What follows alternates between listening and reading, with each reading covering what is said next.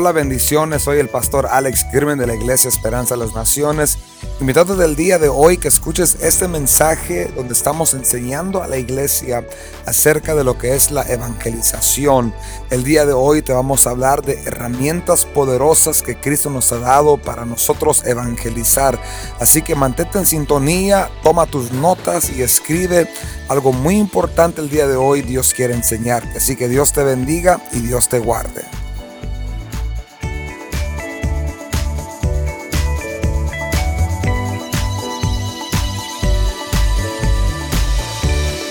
Pasada empezamos a hablar eh, el primer punto importante del por qué evangelizamos. ¿Cuántos se acuerdan del por qué evangelizamos? Bueno, mejor dicho, vamos a, preguntar otra pregunta. ¿Quién se memorizó el versículo de la semana pasada? Se me está poniendo blanco, no sé si no comieron o tienen hambre. Esto es muy importante. La semana pasada hablamos del por qué evangelizamos y hablamos del valor de una alma. ¿Cuántos se acuerdan ahora sí? El valor de una alma, de la guerra que hay desde el momento que, que una vida es concebida. Eh, inicia una persecución sobre ese ser humano, aun cuando la mujer está encinta. Hay una guerra que se inicia por esa alma para que los planes de Dios no se cumplan. Cuando ya esa criatura viene a luz, y ya empieza a vivir en esta tierra, eh, esa guerra no termina ahí, sino que hay una guerra, hablamos entre Dios y Satanás, por una cosa llamado el alma de una vida. Y por eso evangelizamos, porque una alma es eterna. El alma cuando muere, esa alma se va con Dios o se va a un castigo eterno donde no hay escape. Y hablamos del valor que si yo fuera o usted fuera la única persona en esta tierra, Cristo tiene tanto valor por tu alma que Él vendría a dar su vida para ti. Ese es el valor que tu alma tiene, que Cristo vino a dar su vida por nosotros. Entonces, en esta noche eh, vamos a entrar a esta segunda parte de lo que es la evangelización. No sé si ahí Alan lo tienes. Mientras sale ahí en la pantalla, eh, te voy a leer lo siguiente. Si usted está, conectado en su iPhone,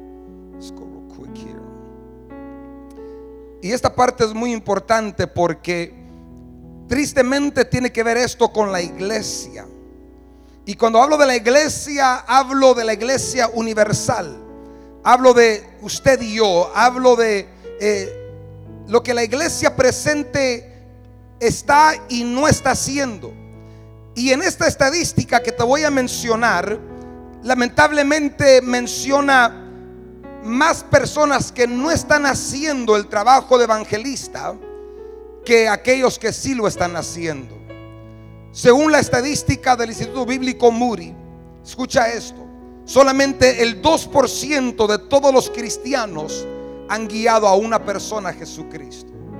Quiero que piense solamente en esta estadística tan alarmante.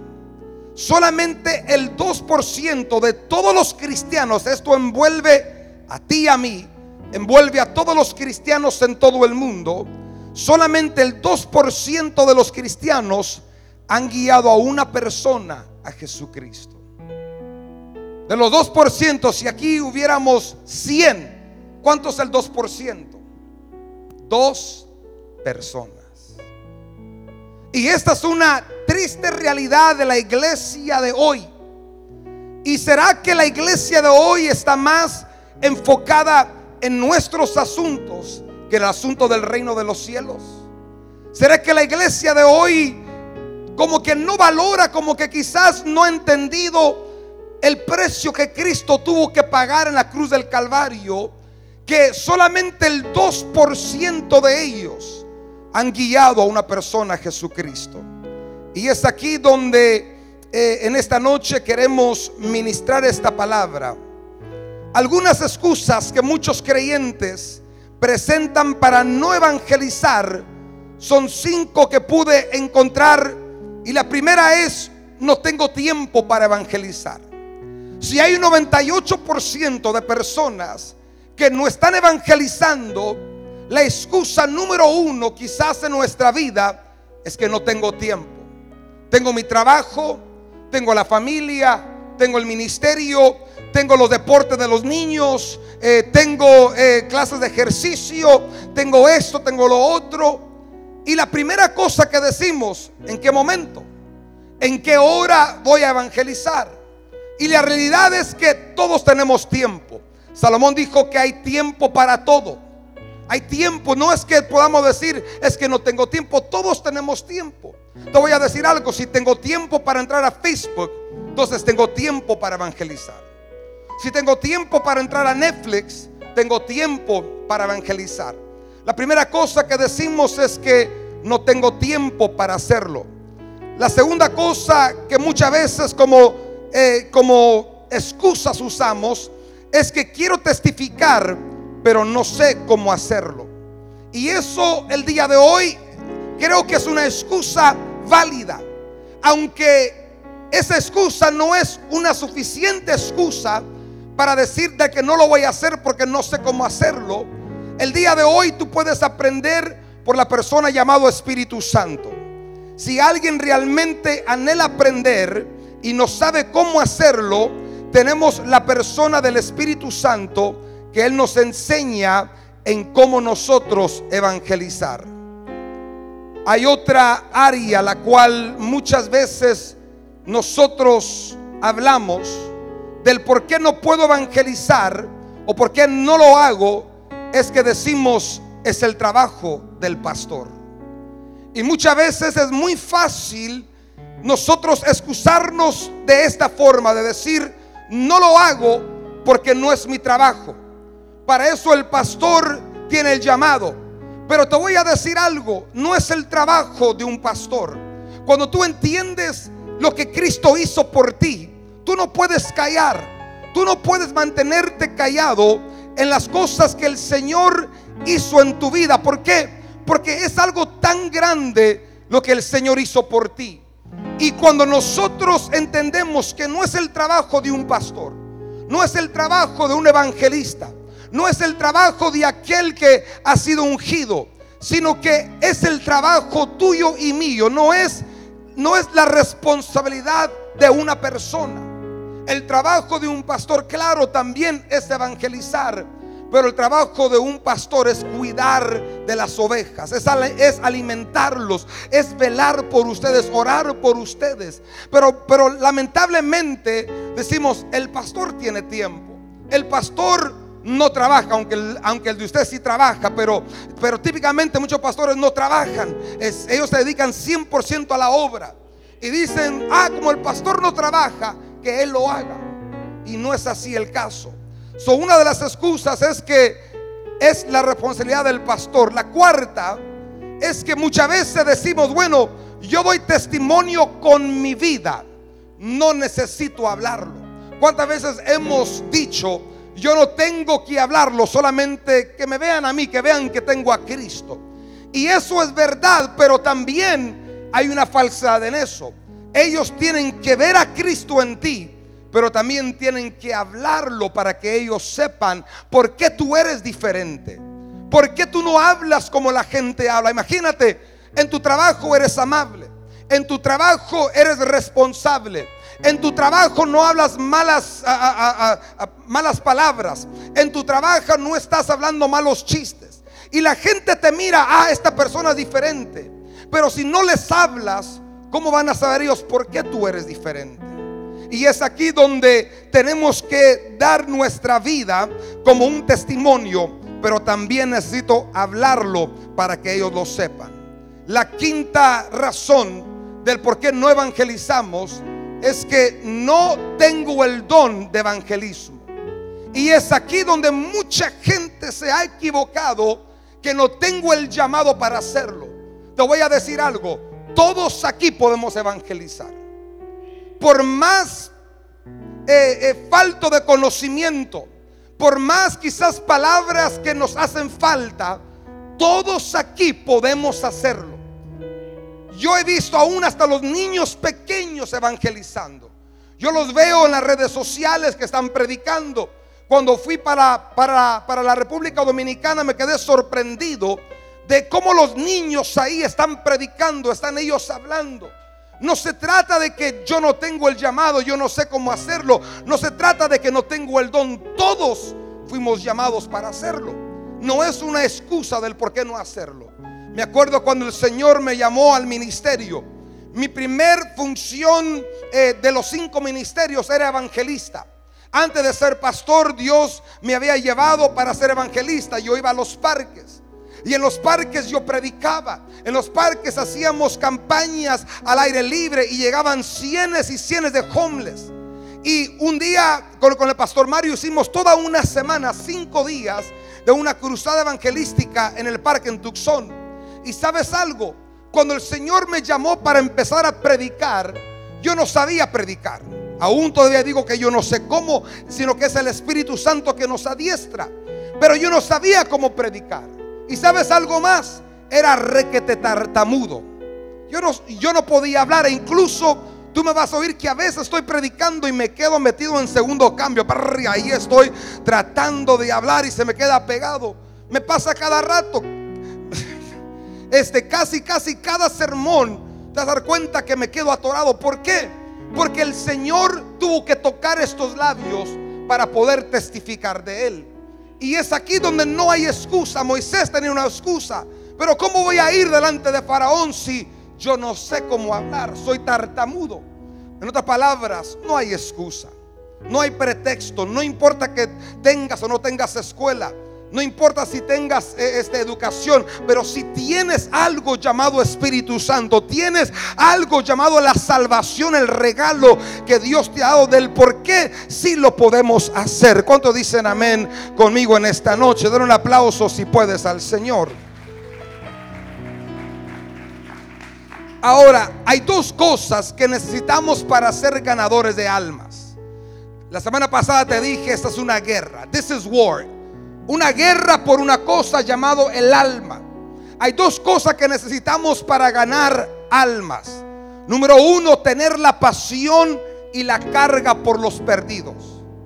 Si tú no tienes pasión por las almas, si tú no sientes la carga por las almas, no vas a ganarte ni una alma. ¿A cuántos de ustedes no les gusta pescar? No les gusta pescar. A ti te gusta meterte con los pescados, no te gusta pescar. Pero veo muchas manos de gente que no le gusta pescar.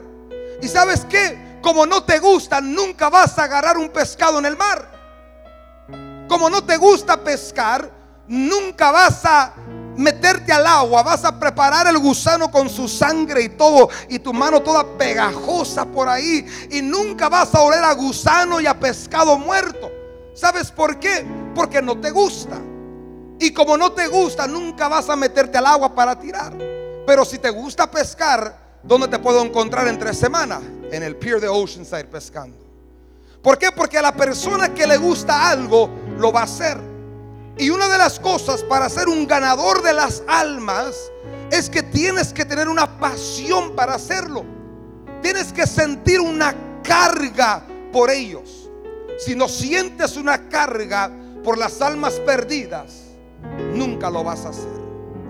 Yo les decía la semana pasada que cuando tristemente cuando un ser querido o un conocido está en su cama de muerte y tú sabes que esa persona no es salvo, ¿qué es lo que tú oras y tú clamas? Señor, por favor, dale una oportunidad. Señor, dale un minuto para que se arrepienta. Son en esos momentos que sentimos la carga momentáneamente, pero después de eso se nos olvida. Después de eso se nos va la carga por las almas perdidas. Y dos cosas necesitamos. Una, tener la pasión, la carga por los perdidos. Y dos, es recibir enseñanzas y adiestramiento. Para que tú puedas evangelizar en este tiempo, en este mundo es importante que tú puedas tener cierta información. No ocupas grandes clases de teología, no ocupas tanta enseñanza para evangelizar, solamente ciertas palabritas. Y vamos a dar de todas esas palabras un momento, pero palabras que te van a adiestrar. Por eso dijimos la semana pasada, que hay que aprendernos versículos bíblicos. ¿Y cuántos se aprendieron el versículo de la semana pasada? Por tanto, ir y hacer discípulos a todas las naciones, bautizándolos en el nombre del Padre, del Hijo y del Espíritu Santo. Ese versículo es para ti, es iniciando contigo, porque es una orden de parte del Señor. Es un mandato que Dios nos dio como seguidores de Él, como pueblo de Dios, de ir y hacer discípulos a todas las naciones. Hay muchos creyentes que desean evangelizar. Otros tienen llamado, pero por falta de conocimiento no pueden ejercer ese mandato. So vamos a eliminar este problema en esta noche. Por eso estamos aquí. Porque queremos enseñarles. Queremos darle pasajes bíblicos. Queremos darle información. Ahora te voy a recomendar algo. Al salir de aquí no guardes tus notas y esperes para el próximo miércoles. Porque como vimos del miércoles pasado a este miércoles, que fue la semana pasada, ¿de qué se trató? Y es por eso que si tú no pones el empeño en tu casa de mirar tus notas, de repasar quizás eh, este video, quizás de nada va a servir esto. Solamente va a ser otra reunión. Solamente va a ser otra información y después se nos olvida. Por eso es tan importante que escribas tus notas, hagas el repaso, veas las predicaciones, vayas a Spotify, escuches el mensaje durante el trabajo. ¿Por qué? Porque te necesitamos adiestrarnos, necesitamos ser enseñados en esta área. Ahora vamos a entrar en lo que es la gran comisión, un mandato de Jesús. ¿Qué es la gran comisión? Es el mandato o la misión que Jesús nos dejó para llevarnos a cabo con el propósito de llevar el nombre de Jesús a todo el mundo. La gran comisión es aquello que el Señor nos dejó a cabo, esa responsabilidad de llevar el nombre de Jesús al mundo para que en el nombre de Jesús la gente reciba la salvación. Hechos capítulo 4, si estás anotando, escribe Hechos capítulo 4, versículo 12 y ve conmigo en tu Biblia.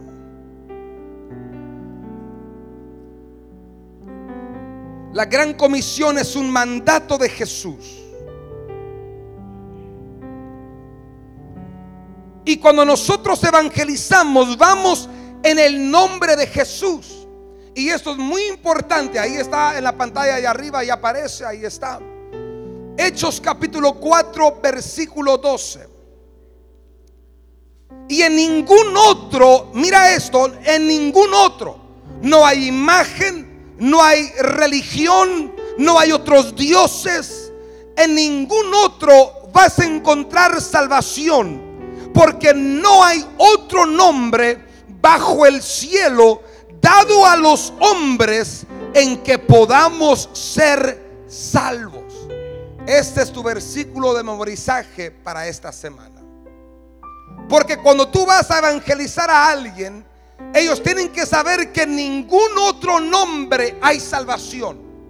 No hay otro nombre dado a los hombres debajo del cielo que el nombre de Jesucristo que da la salvación. Y esto es tan importante una vez más.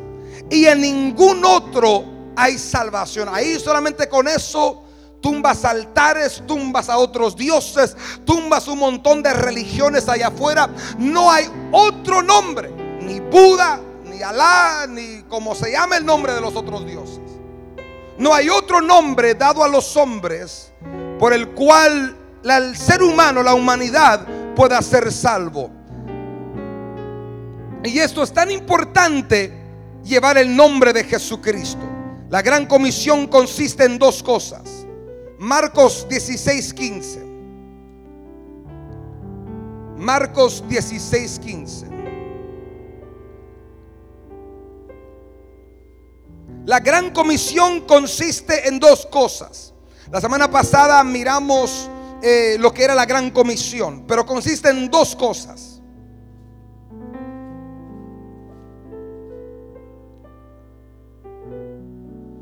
Marcos 16, 15, lo tienen listo y les dijo, id por todo el mundo y predicar, hablar el Evangelio a quién? ¿A cuánta criatura? A toda criatura. Sin importar la religión de ellos. Sin importar el estado económico de ellos. Sin importar cualquier parte del mundo que ellos se encuentran. Jesucristo dijo, id por todo el mundo y predicar el Evangelio a toda criatura. Nota el orden, ir, vayan. Esa es una palabra de activación. Esa es una palabra que un ejército usa para decir, hey, te estoy enviando a tal lugar, te estoy enviando para Irak, te estoy enviando para Afganistán. Vayan y defiendan esta nación. Cuando el Señor le dice a la iglesia, vayan, es una orden. No es me voy a quedar sentado en mi silla los domingos. No es que voy a esperar que alguien más alcance esta alma para Cristo. No. Esta es nuestra responsabilidad. Esta es tu responsabilidad. Jesús dijo, ir, vayan por todo el mundo y prediquen el Evangelio. ¿Qué es el Evangelio? El Evangelio es las buenas nuevas. The good news, that is the gospel. Cuando uno dice el Evangelio, es las buenas nuevas. Buenas nuevas de salvación. Porque en ningún otro hay salvación, en ningún otro hay otro nombre dado a los hombres por el cual tú y yo podemos ser salvos.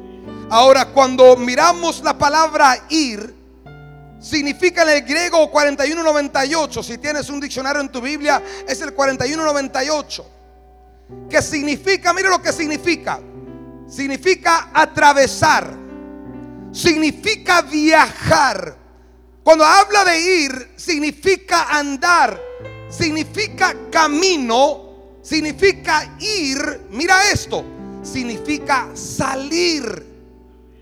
La palabra ir es que tienes que salir, tienes que ir más allá de tu zona de confort. Significa seguir, seguir esa alma, seguir esa persona. Significa subir, experimentar pero me gusta la última palabra, significa intentar. ¿Por qué intentar, pastor? Porque mucha gente, cristianos, ni intentan alcanzar al perdido. No hacen ninguna, ningún intento para alcanzar esa alma. ¿Cuántos aquí un día hicieron el intento para conquistar a su mujer? Levante la mano, a ver los valientes. Y aquí los hombres conquistaron, ¿verdad? ¿Qué fue lo que tú hiciste? Intentaste. Hiciste el intento para ir a decirle, so girl. Y quizás le enseñaste los músculos, quizás le enseñaste la sonrisa, quizás te peinaste bien bonito, pero ¿qué hiciste? Un intento. Y quizás te batió como me batieron a mí al principio. A mí me batearon feo mi esposa. Pero hice el intento, pero I didn't give up. ¿Y por qué te digo esto? Hay muchos cristianos que ni intentan ganarse una alma. Inmediatamente miremos a la persona y dice, no, esta persona nunca va a aceptar a Jesucristo. Es más, en tu misma familia ni haces el intento de hablarle a alguien porque inmediatamente tenemos un muro levantado diciendo, no, ese es el más perdido, él nunca va a aceptar a Jesucristo. Pero ¿sabes por qué tú estás aquí? Porque alguien intentó contigo hablarte las buenas nuevas. Y acuérdate, cuando antes del intento, ¿quién eras tú? Quizás un borracho, quizás un alcohólico, es lo mismo, ¿no? Quizás un drogadicto, en la prostitución, lesbianismo, homosexualismo. ¿Cuál era tu vida antes de que llegaron las buenas nuevas? ¿Y sabes por qué tú estás aquí? Porque alguien lo intentó contigo. ¿Sabes por qué yo estoy aquí? Porque había una hermana, la hermana Cariño, que Dios las bendiga grandemente a ella. Allá en Tucson, Arizona, en una fábrica, intentó hablar, ir y hablarle a mi madre, que era católica, para hablarle las buenas nuevas. Ella lo intentó. Y mi mamá ese domingo le dijo a, mi papá, viejo, vamos a la iglesia. Mi papá dijo, no, no, no, yo no quiero ir porque solamente vas a la iglesia católica. No, no, viejo, me invitaron a una iglesia cristiana. Y desde ese momento, desde ese intento, Mi madre, para la gloria de Dios, se salvó. Mi padre se reconcilió. Eh, este, nosotros fuimos bautizados en la, en la iglesia católica, pero después fuimos entregados al reino de los cielos. Y para la gloria de Dios, aquí estoy sirviendo al Señor. Aquí están mis hijos sirviendo al Señor. ¿Sabes por qué? Porque alguien lo intentó. Eso es ir. Ve y inténtalo. Just give it a try. Si la gente te rechaza, pues bueno, intentaste. You tried it. Trataste de hablarles. Pero ¿qué, es, pero ¿qué hacemos el día de hoy? Ni, ni lo intentamos. Levantamos muros. No, no, no. Esta persona nunca. Yo les conté tiempo atrás donde entré a una casa. Y cuando llego a la casa del cliente, eh, me tienen que dar una clave para entrar porque el cliente está en cama ni puede levantarse. Tiene ya, tenía como dos años de haber estado en cama. Y cuando entro a su casa, la casa está sola, él está en su recámara. Y cuando empiezo a mirar, veo eh, este, muchos ídolos del, del diablo, veo imágenes de Satanás por todas partes.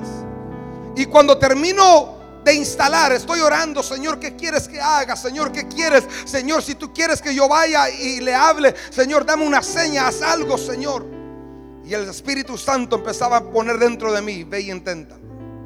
Fui con él a su recámara, estando él en su cama. Dije, Señor, ya terminé su instalación, todo quedó bien. Este, ya, uh, I did some tests y todo está bien. Y de repente dije, este es el momento. Le dije, ¿por qué usted está así? Y ya me empezó a contar su historial. Y le empecé a ministrar, le empecé a hablar las buenas nuevas, empecé a hablar del Evangelio. Y este hombre que había sido consagrado era satánico.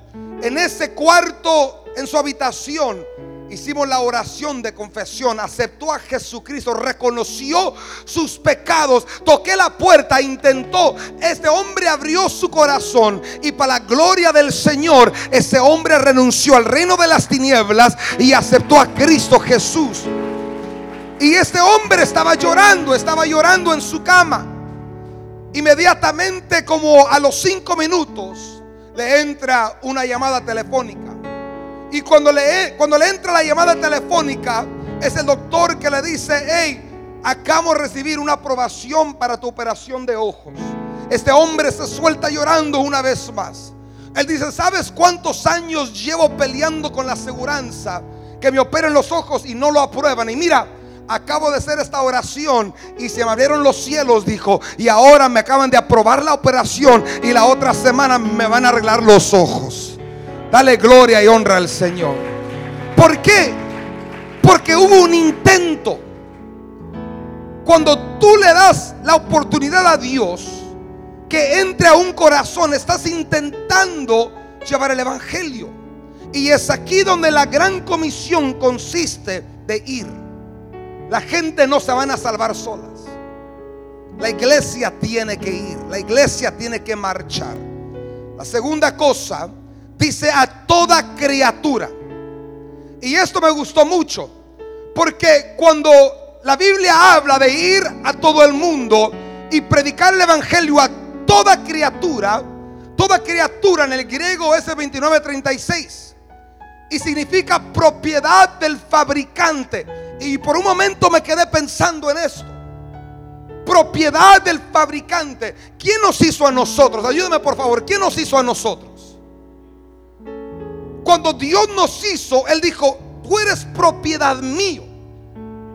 Es propiedad del fabricante. Cuando dice toda criatura, el mundo es criatura de Dios. No son hijos de Dios. Es creación, son criaturas de Dios. Pero cuando ellos empiezan a crecer, ya sea que se van al camino a las tinieblas o, o caminan en la luz admirable que es Cristo Jesús. Pero aquí habla de toda criatura, es propiedad del fabricante. Habla de formación. ¿Quién me formó en el vientre? Dice Jeremías que Él me formó en el vientre de mi madre. So, cuando habla de toda criatura, habla de toda la formación, habla de toda la humanidad. Todos aquí fuimos formados por la mano de Dios. Cada siete billones de almas que están en esta tierra en este momento fueron propiedad del fabricante. Esas son la gente que tenemos que ministrar. Por más feos que sean, por más, tú, tú, tú nómbrale ahí. Aquí se trata de todo fabricante, toda propiedad, toda creación. Esas son las almas que tenemos que alcanzar. Esas son las almas. Y es aquí donde el Señor nos manda en esta primera parte de la gran comisión. Ir a toda criatura. La segunda cosa, Mateo 28, ve conmigo. Si estás anotando, anota Mateo 28. Ahora el tiempo pasa volando. Mateo 28, versículo 19. La comisión consiste en dos cosas ir por todo el mundo y predicar el Evangelio a toda criatura. La primera. La segunda. Aquí está una vez más Mateo 28, 19. Una vez más, Jesucristo usa la misma palabra de ir. Por tanto, ir. Aquí está la acción otra vez.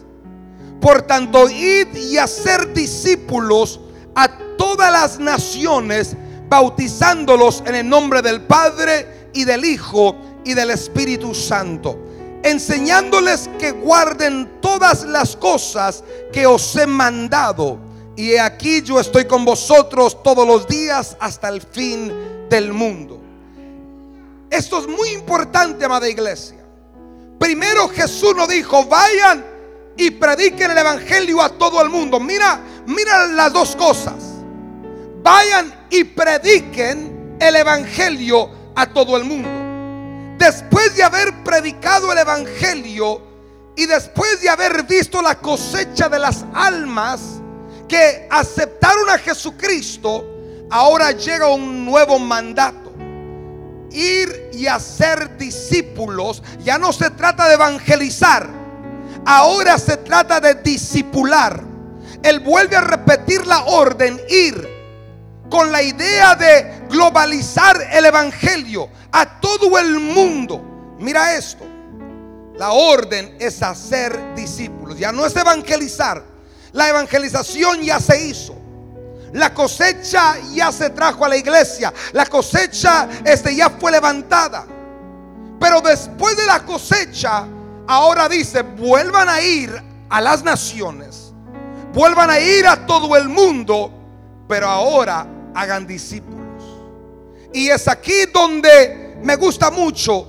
La orden es hacer discípulo. ¿Qué es un discípulo? El discípulo en griego es el número 3100. Y significa convertirse en un alumno. Significa discipular. Significa matricular como erudito. Significa aprendiz, alumno, hermano. Esto es muy importante. Si quieres pon toda la pantalla, hijo. Mira esto muy importante. Significa convertirse en un alumno. Cuando ya alguien se evangelizó, el siguiente paso del cristiano es convertirlo en un alumno. Que sea una persona que aprenda. Y eso es muy importante. Significa discipular, matricular como erudito aprendiz, alumno, hermano, una vez más. ¿Por qué es muy importante esta parte? Porque una persona antes de Cristo vivió una vida desordenada. ¿Cuántos antes de Cristo tuvieron una vida desordenada? A ver las manos, sean honestos. ¿Y por qué tu vida ha ido mejorando hasta este momento? Porque ha sido discipulado, se te ha enseñado. Se te ha enseñado que es malo robar. Se te ha enseñado que no es bueno tener dos, tres, cuatro mujeres. Se te ha enseñado que no es bueno escuchar música del mundo. Se te ha ido enseñando no doctrina del hombre, pero se te ha ido enseñando la palabra de Dios. ¿Y por qué tú has hecho cambios desde tu día de, desde el día de tu conversión? Porque has sido discipulado. Y es aquí donde entra muy importante que tú y yo tenemos que disipular a la gente a vivir una vida nueva y no, y no la misma vida que antes vivía. Si una persona está viviendo la misma vida que antes vivían 20 años atrás, esa persona quizás no se ha salvado o no ha recibido el evangelio, no ha recibido el discipulado, la enseñanza. Y es aquí donde es tan importante que la iglesia en la gran comisión tenga preparado personas para enseñar. Quizás esta parte no sea para todos. Quizás esta parte de discipular, doctrinar, enseñarles las escrituras, quizás no sea para todos. Pero sí es el trabajo de la iglesia. Si es importante enseñarle a la gente el nuevo orden, la nueva forma que Dios quiere que nosotros vivamos. Ahora, ¿cuáles son las herramientas? Nueva página, next page. ¿Cuáles son las herramientas que nos dio Jesús para ir? ¿Cuáles son las herramientas? ¿Por qué? Porque cuando envían a un militar, a un soldado a la guerra, no lo mandan con el entrenamiento solamente. Lo mandan equipado, lo mandan con pistolas, los mandan este con cierta ropa, los adiestran, los preparan para la guerra. ¿Cuáles son las herramientas cuando Dios nos dijo vayan? ¿Cuáles son las herramientas que Él nos dio? Marcos 1.27. Si están anotando, anótelo ahí en la parte de arriba. Marcos capítulo 1. Cuando el Señor nos manda a ir a hacer la gran comisión, Él nos envía con la autoridad. Ahora, cuando miras en la Biblia que habla de autoridad, la Biblia habla de una palabra llamada potestad. Y la palabra potestad es igual que autoridad. ¿Ok? So, vamos a leer unos versículos que dicen potestad, pero, pero potestad es autoridad. Marcos capítulo 1, versículo 27. ¿Y por qué quiero iniciar con este versículo? Porque Jesucristo vino con un mensaje diferente. Él vino con algo diferente que los religiosos no tenían. Y cuando Jesús empieza a hacer estas cosas, la gente se quedan asombrados. Mira Marcos 1:27. Y todos se asombraron, la gente, la multitud se asombraron de tal manera que, que discutían entre ellos mismos diciendo, ¿qué es esto? Imagínate lo que, lo que está sucediendo. Se preguntan, what is this? ¿Qué, ¿Qué es lo que acabamos de ver? ¿Qué nueva doctrina es esta? ¿Qué enseñanza es esta? ¿Con qué autoridad manda aún los espíritus inmundos y le obedecen? Imagínate eso. Están ellos like, wow, what did we just see? ¿Qué fue lo que acaba de suceder? Y ellos miran que Jesús es diferente miran, ellos miran que su palabra es diferente. Ellos miran que su autoridad es diferente. Ellos empiezan a mirar que aún los demonios se sujetan a la autoridad de Jesucristo. Y ellos dicen, ¿qué es esto? ¿Qué nueva doctrina es esta? ¿Qué con, qué con autoridad manda aún los espíritus inmundos y le obedecen? Y muy pronto se difundió su fama por toda la provincia alrededor de Galilea. ¿Qué tan importante es eso? Le empiezan a preguntar a Jesús con qué autoridad tú haces esto. Y Jesús luego le dice, esta autoridad lo he recibido de mi Padre Celestial. Y esa autoridad que Cristo, Él tiene que la gente se quedaban asombrados con la autoridad que Él tenía para enseñar con la autoridad que él tenía con los espíritus inmundos. Él tenía potestad sobre eso. Pero sabes algo, esa autoridad Jesús la delegó a la iglesia. Eso es muy importante en el área de evangelismo.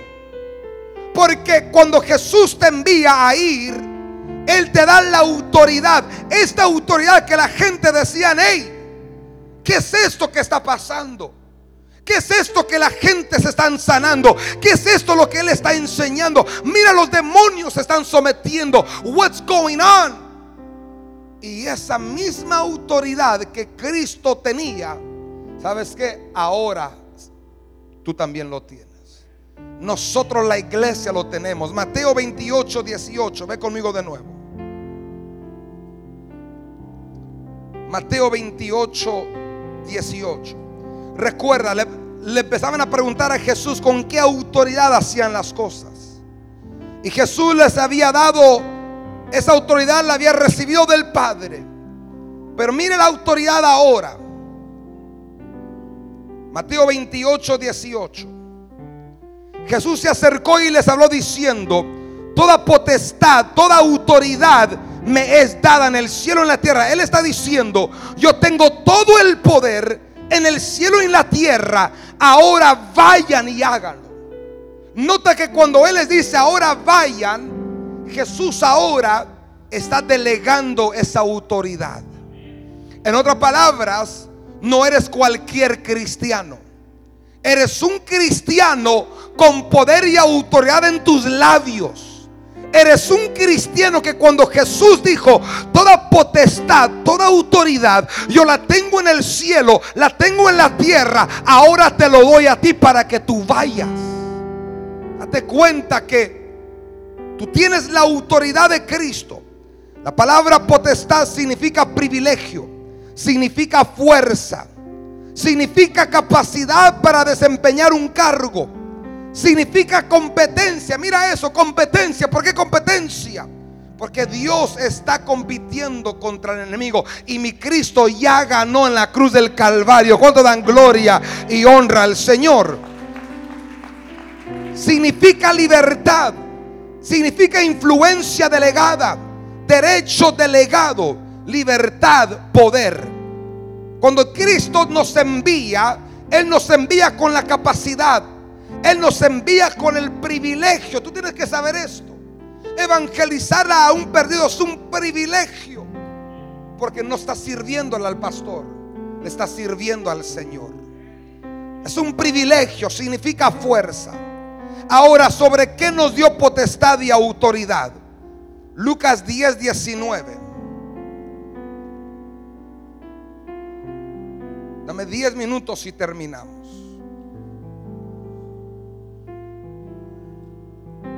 Lucas 10, 19.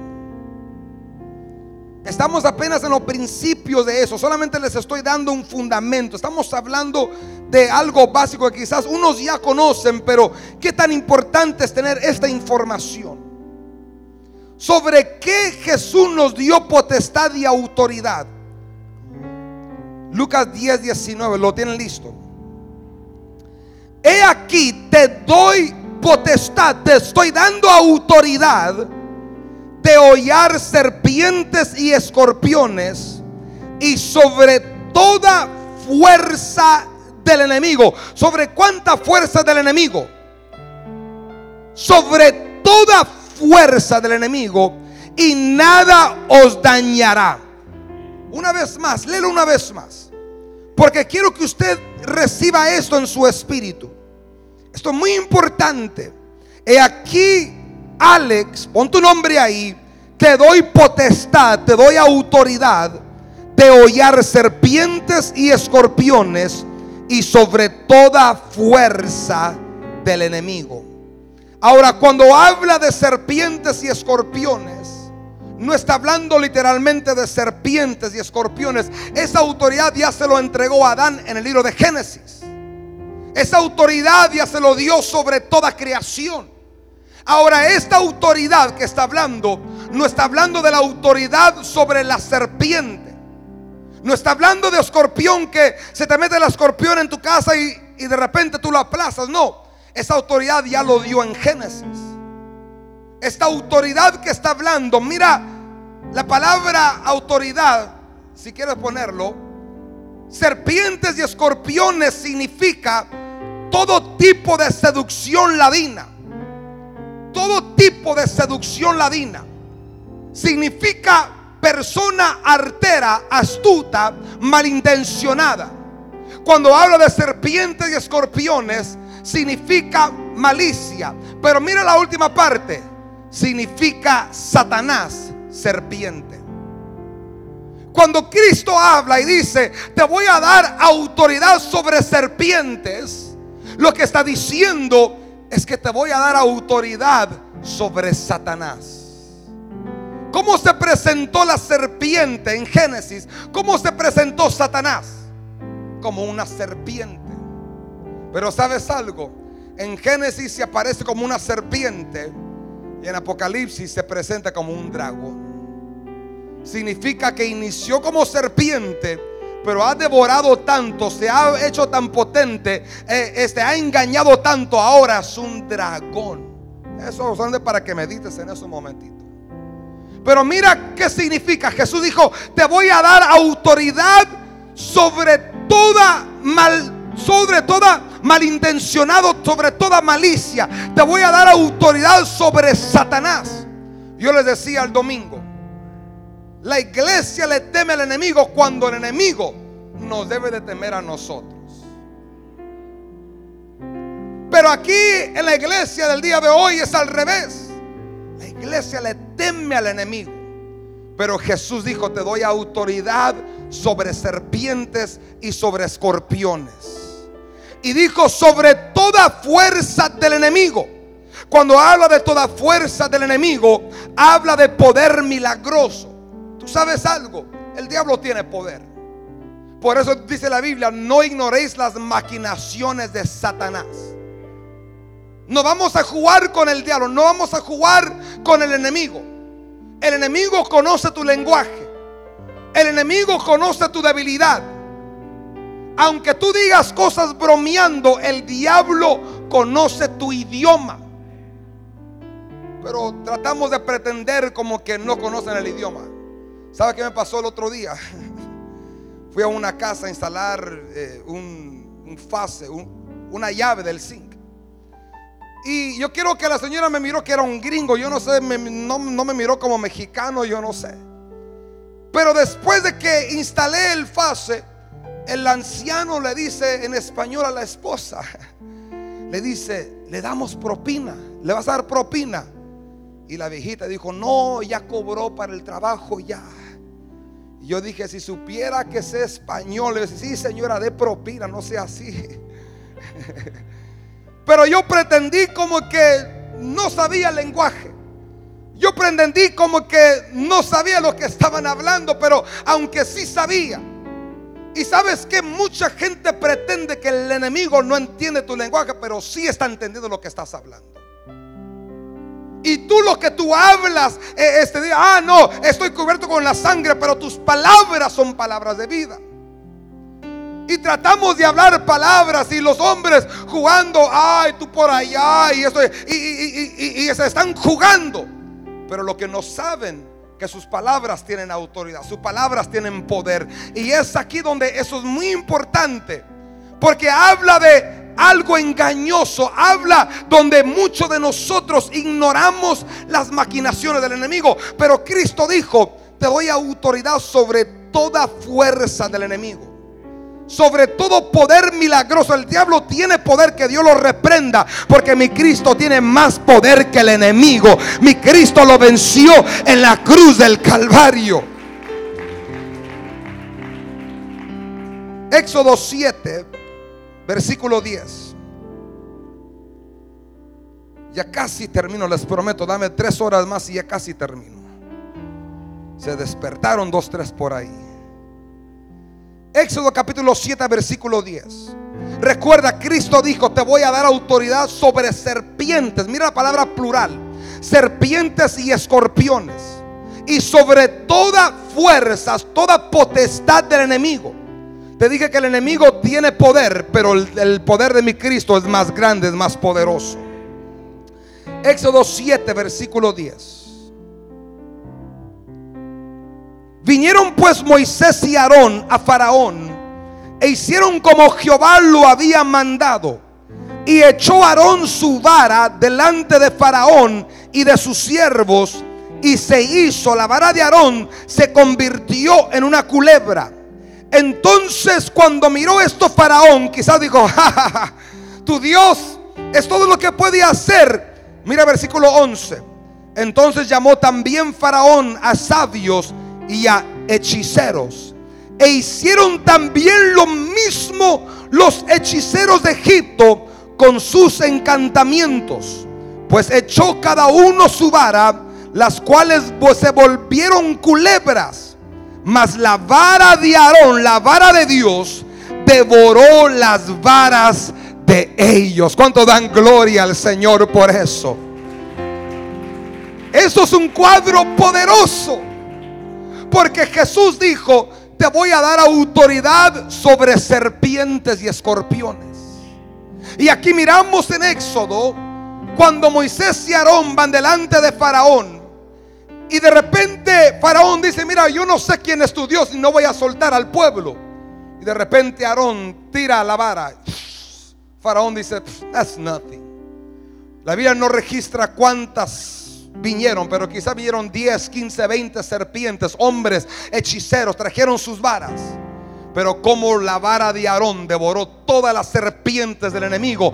Porque aunque, aunque, aunque los dos se llaman Dios, hay un Dios que es sobre todos. Es el nombre de Cristo. Y Cristo siempre ganará. El nombre de Dios siempre ganará. It will always win, no matter what. Cristo siempre ganará triunfando. Por eso cuando la muerte pensó que había vencido a Cristo Cristo se levantó entre los muertos y venció al enemigo. ¿Cuánto pueden darle gloria y honra al Señor? Termino con esto. Tú tienes una herramienta, tú tienes un mensaje. Tú no puedes decir, pastor, yo no sé, pastor, yo no sé cómo hablar, pastor, este yo no tengo estudios. Te voy a dar esta herramienta que tú tienes, el mensaje que tú tienes. Primero de Corintios capítulo 1 versículo 23. Anota estos versículos porque estas son tus herramientas con la cual tú puedes hablar. Primero de Corintios 1:23. En un momento vamos a resumir estas tres. Primero de Corintios 1:23. ¿Cuántos son cristianos aquí? Pero nosotros predicamos a quién? A Cristo crucificado, para los judíos ciertamente tropezadero y para los gentiles locura. Mas para los llamados así judíos como griegos, Cristo, poder de Dios y sabiduría de Dios. Porque lo insensato de Dios es más sabio que los hombres y lo débil de Dios es más fuerte que los hombres. Ahora, ¿qué es lo que dice aquí? Nosotros predicamos a Cristo crucificado. En un momento vamos a ir en esto. Bríncate primero de Corintios 2.2. En tu misma página quizás. Primero de Corintios 2.2. Pues me propuse no saber entre vosotros cosa alguna. Mira, yo no quise enterarme de ninguna cosa, sino a Jesucristo y a este crucificado. ¿Cuál era el mensaje de ellos? Yo no quise escuchar ninguna otra cosa, solamente quise escuchar un mensaje, el Cristo crucificado. Para allá vamos. Lucas capítulo 24. Lucas 24, 46. Esas son herramientas que tú tienes como hijo de Dios para alcanzar al perdido. Y les dijo, así está escrito, y así fue necesario que el Cristo padeciera y resucitase de los muertos al tercer día. Mira este versículo. Así está escrito y así fue necesario que el Cristo padeciera, hablando de morir, era necesario que Cristo muriera, pero también que resucitara de entre los muertos. cuando Al tercer día. El mensaje que Cristo Jesús nos dio para llevar a cabo la gran comisión consiste en esto. La crucifixión, la muerte y la resurrección. Ahí está tu mensaje. Tu mensaje consiste de estas tres cosas. Consiste en la crucifixión. consiste en la muerte y resurrección de Jesucristo. Estos tres versículos leímos ahorita. Los tres versículos que leímos, 1 de Corintios 1, 23, 2, 2 y Lucas 24, 46, es este mensaje. Crucifixión, muerte y lo más glorioso, la resurrección de Jesucristo. ¿Cuánto dicen gloria al Señor? So, tu primer mensaje a ellos es hablarles de la muerte de Jesús. Es hablarle de su crucifixión. Es hablarle de cómo Él dio su vida por la humanidad. Pero cómo también en este evangelio es hablarles de que Cristo no está en un madero, sino que Él ha resucitado entre los muertos. ¿Cuánto dan gloria al Señor? Pero tu mensaje no termina ahí. Tu trabajo no solamente es hablarle de la crucifixión, de la muerte y de la, y de la resurrección. Tienes que darles esperanza. Terminamos con esto. La segunda parte de tu mensaje para el mundo es darles la oportunidad de arrepentimiento y el perdón de pecados. Por eso tú estás aquí. Porque alguien te habló de Cristo, el que murió por ti, el que resucitó pero ¿sabes que tú escuchaste?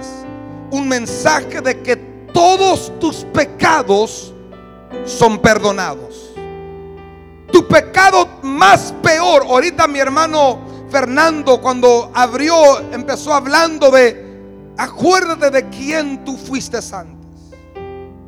Haz memoria de quién era tu vida. Pero ¿sabes qué? Aquí es donde entra esta parte muy importante. El arrepentimiento y el perdón de pecados.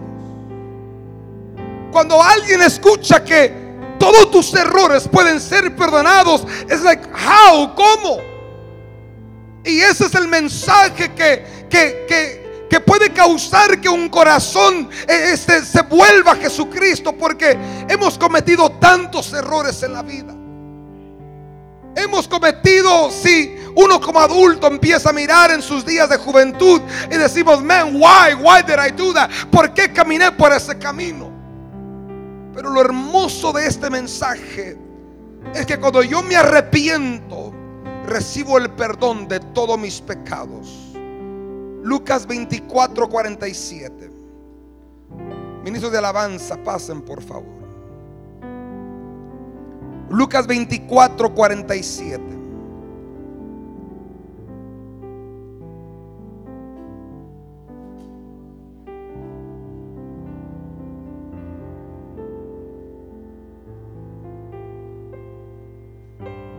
El arrepentimiento. Nuestro mensaje es hablarles del arrepentimiento. Y que se predicase en su nombre el arrepentimiento y el perdón de pecados en todas las naciones, comenzando desde Jerusalén. Mira esto, que se predique en el nombre de Jesús arrepentimiento y perdón de pecados. ¿Dónde? En todo lugar, en todas las naciones. ¿Sabes cuando Dios nos llevó para la gloria de Dios para la India? Cuando miramos la multitud, más de cinco mil personas ahí que yo ni conocía el lenguaje de ellos. Y yo para decirte francamente iba con mucho temor. Pero cuando yo, Dios me da el micrófono y empiezo a predicar, y empiezo a predicar del Cristo crucificado, empiezo a predicar de el, mensaje de que Cristo resucitó. Y cuando les hablé que el Dios el cual yo venía a predicarles era un Dios vivo, un Dios de poder, un Dios que perdonaba, un Dios que daba una vida nueva, una vida que borraba todos sus pasados, me quedé impresionado cómo miles de personas llegaban a los pies de Cristo. Era algo quizás en la mente muy difícil, pero cuando tú les predicas a Cristo Jesús, que Él puede perdonar todos tus pecados, y que tu vida pueda empezar de nuevo, de cero, como si nunca hubieras pecado, la gente dice, yo lo quiero. Por eso tú estás aquí. Porque todo tu pasado fue perdonado. Marcos 1.5. Marcos capítulo 1, versículo 5. Sé que la pantalla, la parte de abajo se cortó, pero te, te estoy dando los versículos para que lo puedas anotar. Marcos 1.15. Jesucristo dijo, el tiempo se ha cumplido y el reino de Dios se ha acercado. Arrepentíos y creer en el Evangelio. Segunda vez miramos que Jesús nos da las palabras claves. Prediquen arrepentimiento. Prediquen arrepentimiento. Pero ¿sabes el problema del día de hoy? La iglesia no le gusta ese mensaje. Si el pastor predica arrepentimiento, el pastor nos, está llamando pecadores. Cristo nos manda a predicar arrepentimiento, arrepentimiento, arrepentimiento. Ese es el mensaje para la iglesia y es el mensaje para el mundo. Predicar arrepentimiento. Último versículo, Juan 16, 8. Escríbelo. Juan 16, versículo 8.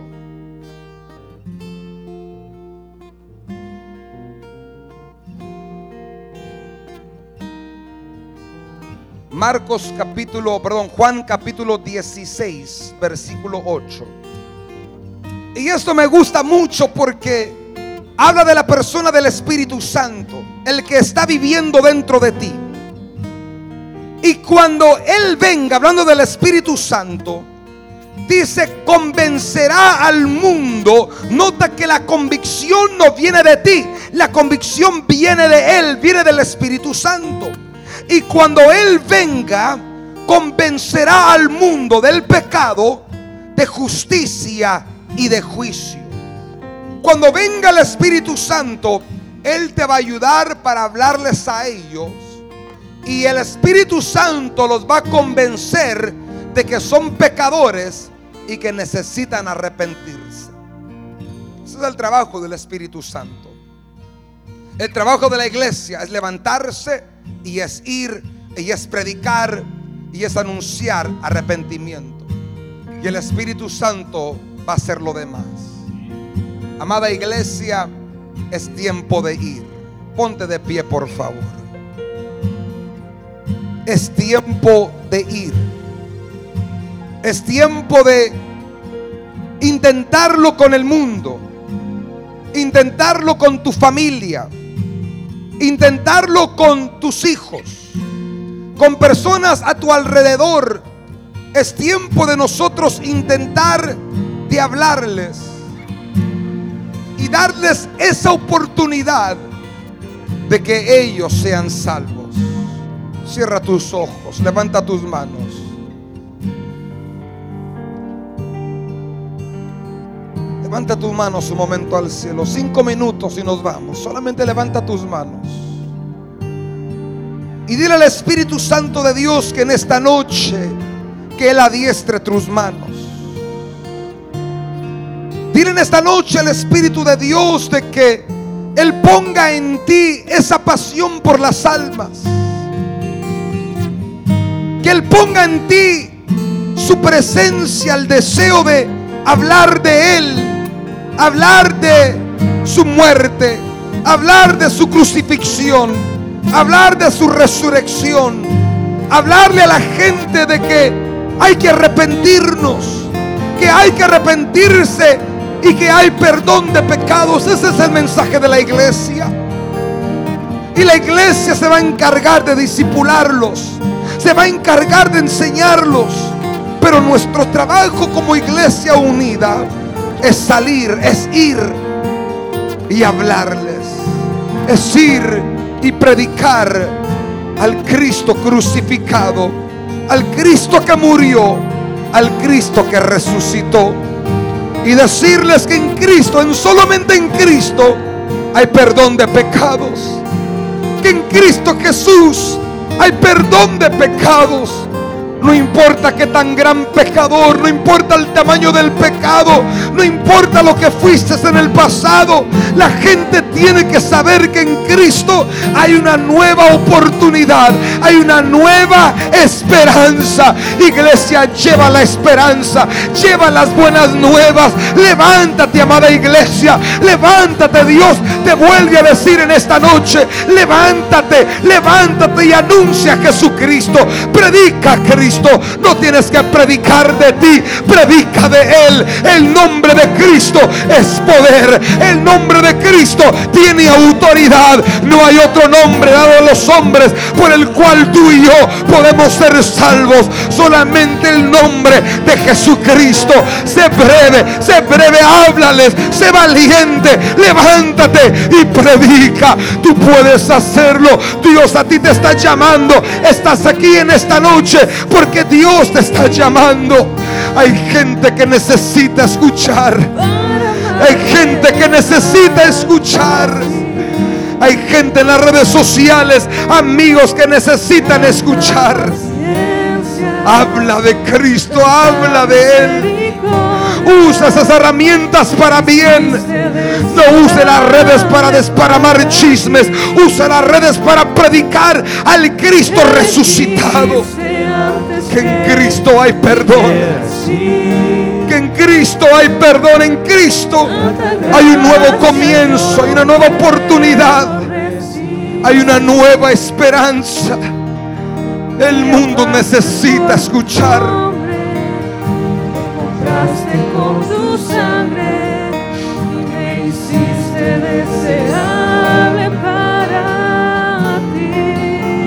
Llévame, Señor, llévame. Llévame, Señor, a tus Padre, adiestra tu iglesia. amor, Señor, este año, Señor, tú has hablado de ti. que ese es el año de la restitución, año de aceleramiento. Señor, activa tu iglesia, acelera, Dios mío. Los tiempos están terminando, amada iglesia. Necesitamos depurarnos. El año pasado muchas almas no fueron alcanzadas. El año pasado muchas puertas estuvieron cerradas. Este año necesitamos recuperar lo perdido. Necesitamos recuperar aquellas almas que no fueron salvas. Levántate, amada iglesia, levántate. Hay buenas nuevas para el mundo. There is good news for the world. Yo no sé lo que viste en mí, Señor. No sé lo que vistes en mí. Que tú me escogiste, me llamaste. Pero te doy gracias, Señor, porque tus manos somos instrumentos. Tú eres un instrumento en la mano de Dios. You are an instrument in the hands of God. Yo encuentro mi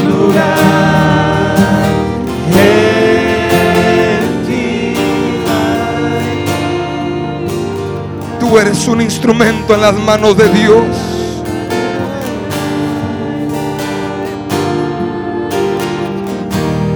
Padre, bendigo a tu iglesia en esta noche. Y Padre, los activamos en el nombre de Jesús. Señor, tu palabra dice que tu nombre es autoridad. Y Señor, tú nos delegaste tu autoridad. Tú nos dijiste ir y hagan discípulos a todas las naciones. Usted nos dijo, vayan y anuncien, prediquen el Evangelio a todas las naciones. Padre, en esta noche bendigo a tu iglesia. Y Señor, bajo tu palabra, Señor, nos activamos en este momento. Activamos a tu iglesia, activamos el ministerio de evangelismo, activamos el ministerio de arrepentimiento, activamos el ministerio de santidad, activamos el mensaje, Dios mío, que en Cristo Jesús hay esperanza. Lo activamos en tu iglesia. En el nombre de Jesús, ve, ve iglesia, vayan, vayan a sus casas, vayan a sus familias, vayan en sus trabajos, vayan en las ciudades y anuncien que Cristo Jesús hay perdón, hay oportunidad.